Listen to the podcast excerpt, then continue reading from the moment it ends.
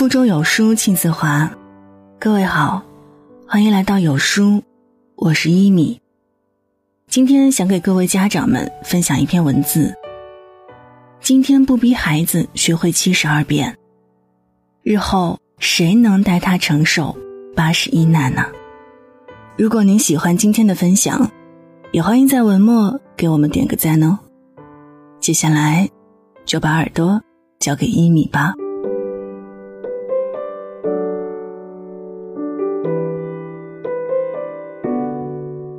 孩提时代的我们总是后知后觉，长大后才明白，父母不逼你，有些东西永远不会长到你身上。他们可能严厉，却让我们。成为更好的自己。经常会有人说，多少孩子在等父母一句对不起，其实孩子更是欠父母一次迟来的道歉。上一期《像我的生活中》，一个叫吕思清的男人火了。这样说也许有失公允：四岁学琴，五岁登台演书，八岁被中央音乐学院破格录取。十七岁获得了意大利帕格尼尼国际小提琴大赛金奖，并被誉为东方第一人。吕思清的简历早已金光熠熠。不过在节目中，当琴弓搭上琴弦，一曲《梁祝》缓缓从他手底倾泻而出时，在场的每个人都被深深打动了。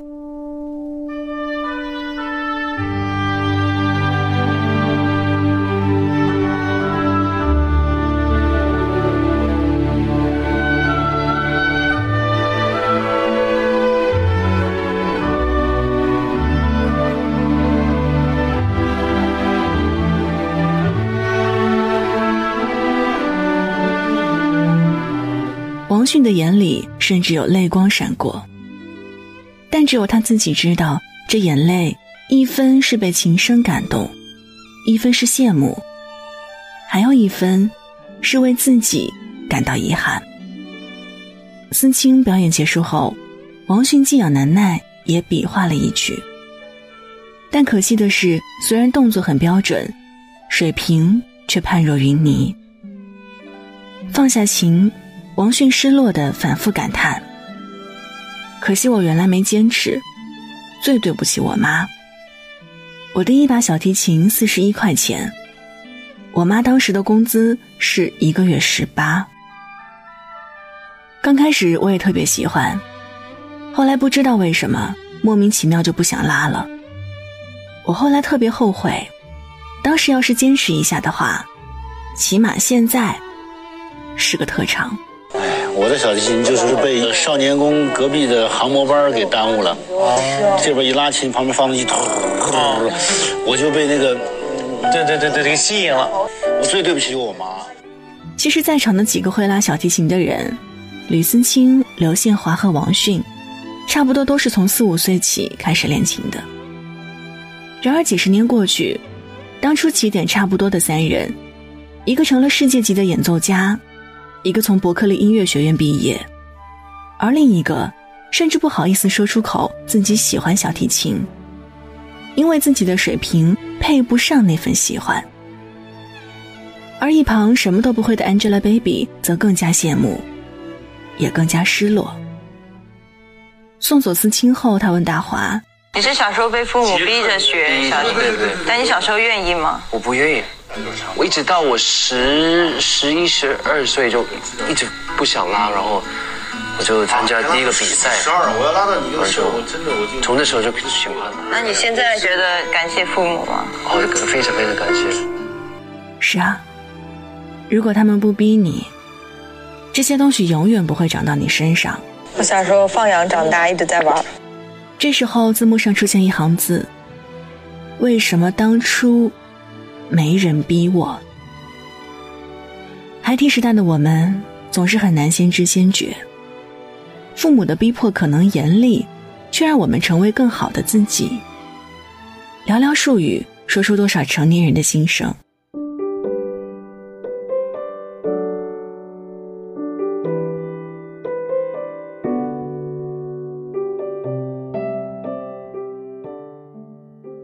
工作后。经常听到身边的人有这样的感慨：如果有人逼我一下，也许我不会放弃学吉他。如果当初妈妈逼我坚持学书法，我现在的字儿就不会丑到连签快递都不好意思。如果当时坚持把游泳学会，那就不用花钱请教练教孩子游泳了。如果，如果，如果，儿时的兴趣像一个个啃了一口就被随手丢弃的苹果，滚到角落里慢慢腐烂、风干、消失。长大后的我们，再看到人家有一技之长时，只能默默羡慕，默默遗憾。记得公司里有一个女孩，平时特别安静，除非涉及到工作上的沟通，否则很少说话，打扮的也极不起眼。在一群叽叽喳喳的女生中，她很容易被忽略掉。入职一年多。公司还有一半以上的人叫不出他的名字，直到去年年底的公司年会，他所在的部门差一个节目，领导把他推了上去，他也没太拒绝，报了一个独舞，爱莲说。到了年会那天，他在台上站定，聚光灯点亮，音乐响起的一瞬间，所有人都惊呆了，灵巧的舞步。柳枝般柔软的身段，和音乐天衣无缝的配合。那一刻，你觉得那个沉默寡言的女孩完全不见了。台上的人袅娜婉转，舞姿行云流水，笑容落落大方。那晚，她成了台上最皎洁的白月光。而在台下鼓掌的我，只能一边羡慕，一边后悔。小时候，我也曾学过舞蹈，自己缠着妈妈去报了班儿。学了三个月，又嫌累，哭闹着不肯再去上课。妈妈虽然觉得可惜，但看我哭得可怜，也就没有坚持。不过从那以后，每当班级汇演、公司年会的时候，都只能在一边羡慕地看着别人表演，安安静静的当分母。所有人生前期偷的懒，都在暗中标好了价码。当时不经意的放弃，最终成了生命中永远无法弥补的缺憾。而放弃了学跳舞，余下来的时间，我又做了什么呢？发发呆、淘淘气、糊弄糊弄作业、混日子而已。最令人遗憾的也在于此。既没有所谓的快乐童年，也没有一技傍身。回望过去，目之所及，不过一片茫茫。这让我想起了《金镜》里的一段话：这个世界上多的是短平快、付出马上就有回报的立竿见影的事儿，也多的是需要长期投入、靠矢志不渝的坚持才有大成的事儿。只不过对前一种。人们常常趋之若鹜，对后一种却避之唯恐不及。孩子尤其是这样，没人监管、没人逼迫的话，他会很容易放弃需要长期投入的事儿，选择最简单、最快乐，同时也是最放纵的方式。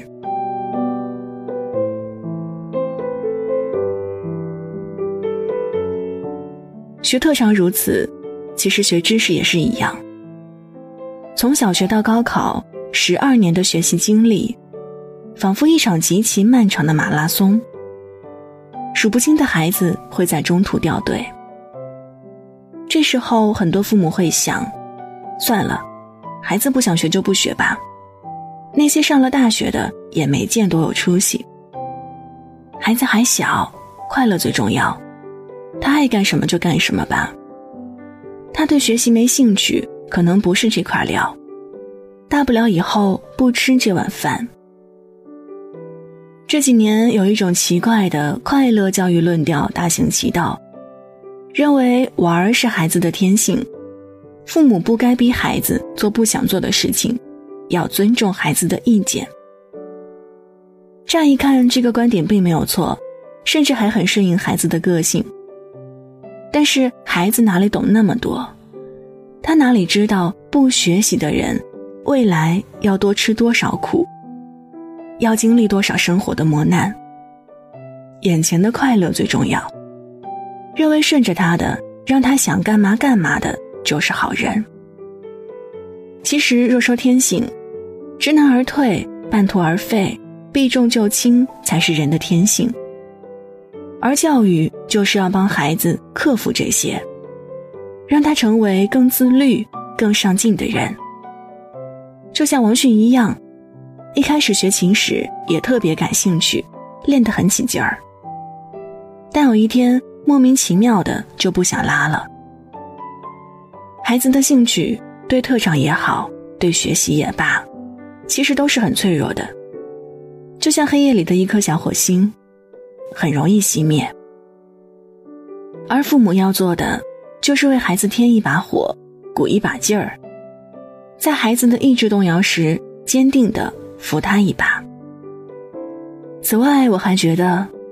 有时候我们过分夸大了兴趣的重要性，只因为孩子说没有兴趣了、不喜欢了，就任由他把自己锈成一块废铁。有一个兼职做家教的博士曾经吐槽说，有一个孩子都快二十岁了，都高三了，还跟我说对数学没兴趣。我给你讲讲数学家小时候的故事，再给你培养兴趣吗？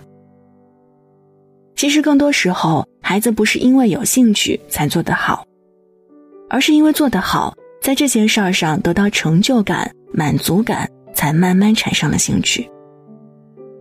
就像刘宪华原本不爱拉琴，直到十二岁参加了比赛，尝到了甜头，才慢慢喜欢上。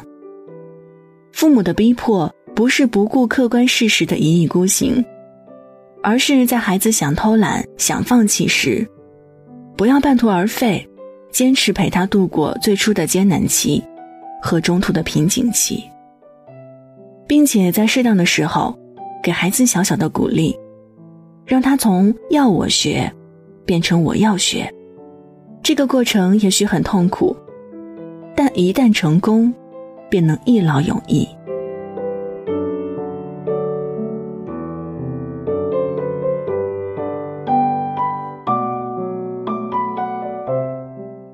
更重要的是，我们逼迫孩子学习，最根本的目的其实还不在于好成绩，而是培养孩子的耐力、意志力、原则意识和对事情保持专注的能力。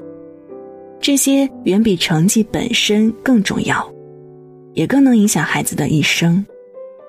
我们没理由相信，一个对待学习三天打鱼两天晒网的孩子，会突然有一天，全身心的。投入去做另一件事儿，也没理由相信，在学习上遇到一点困难就放弃的孩子，会在未来面对生活的考验时，一下子做到百折不挠、一往无前。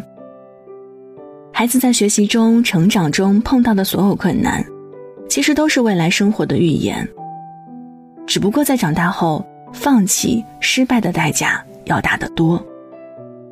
现在我们不狠下心逼孩子学会七十二变，以后又有谁会一生陪在他身边，帮他挡住八十一难呢？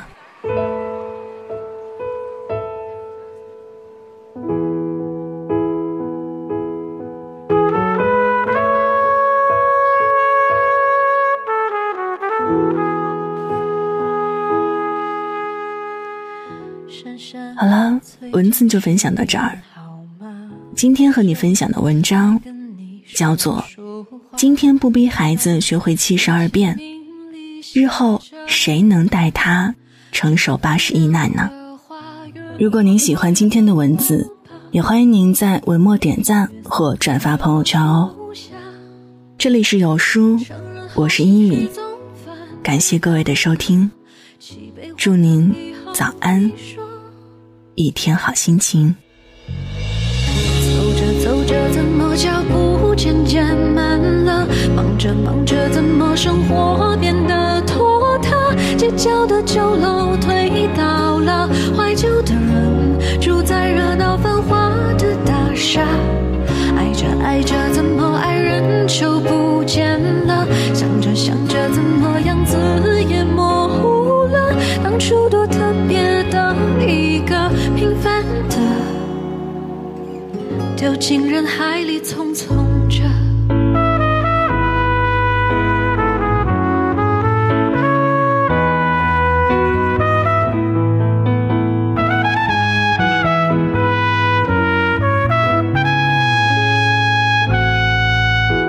着。珊珊，我们放下电话，今晚让它被冷落吧。承认我们没有活着，社交网络的样子越活泼越难过吧，越洒脱越放不下。承认后情绪总反着表达，你想哭就哭吧，明。着走着，怎么脚步渐渐慢了？忙着忙着，怎么生活变得拖沓？街角的酒楼推倒了，怀旧的人住在热闹繁华的大厦。爱着爱着，怎么爱人就不见了？想着想着，怎么样子也模糊了？当初多特别的一个人海里匆匆着，也许没那么复杂。走着走着，如果觉得累就停吧。忙着忙着，迷失了就安静一下。繁华的大厦不会塌，每一个人三餐一宿都会有个家。爱着爱着，总有人教我们长大。想着想着，快乐总大悲伤啊。小幸福的花，晚点开栽种的人。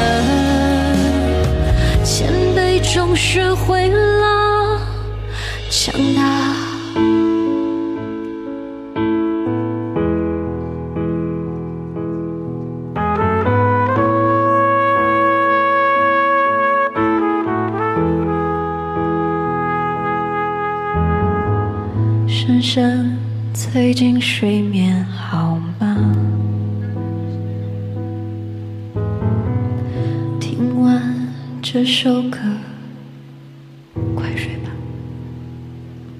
谢谢。